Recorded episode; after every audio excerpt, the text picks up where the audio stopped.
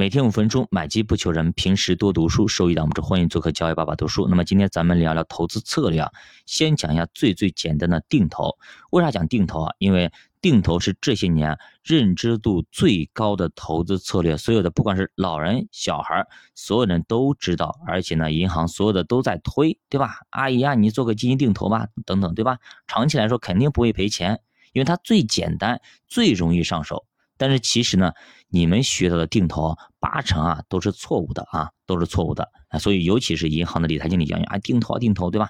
他定投的都是让你在最火的时候啊，以基金最火的时候，哎，定投吧，对吧？你投着投着投到最高点了。所以说都在讲定投，但是呢，有些讲定投是让你赚钱的，有些讲定投是让你亏钱的。所以你得明白哪些人是让你赚钱的，哪些让你亏钱的，不然的话，你真的跟错了人。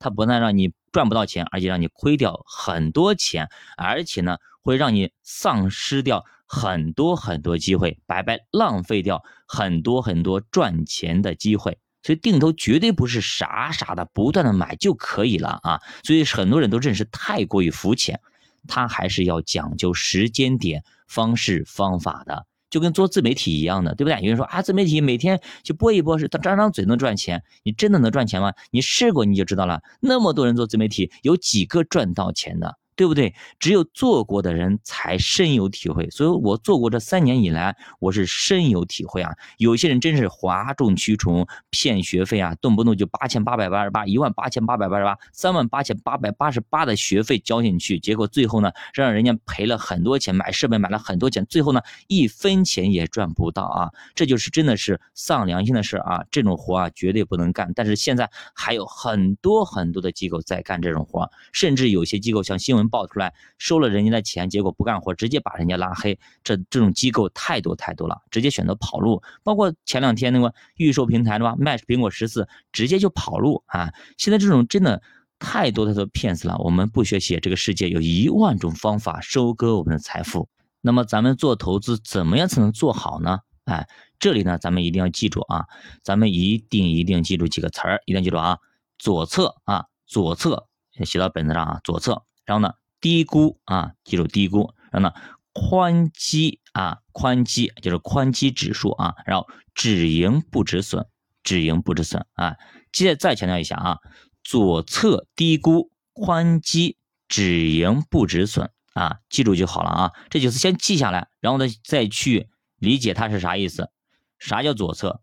左侧就是咱们这个微笑曲线，看到没有？微笑曲线曲线的。左半边啊，从底部来说，左半边不断下跌，哎，这个行情叫左侧。比如说现在，其实就是左侧啊，左侧熊市里一旦不断下跌，就叫左侧。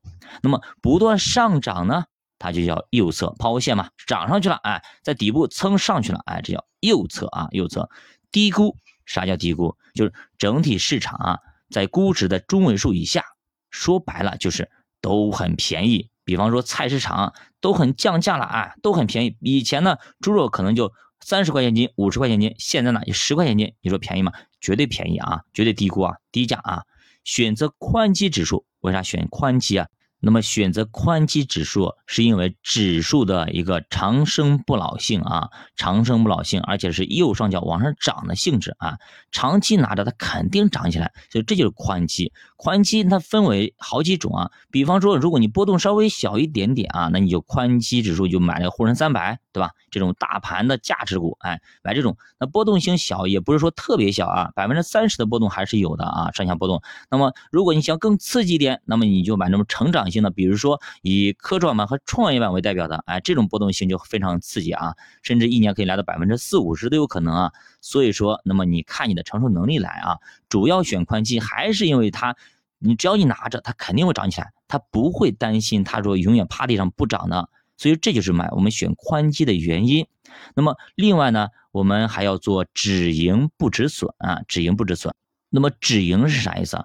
止盈就是我们前面定投开始的时候制定好了，我如果想赚年化百分之十，我就走，OK 没问题。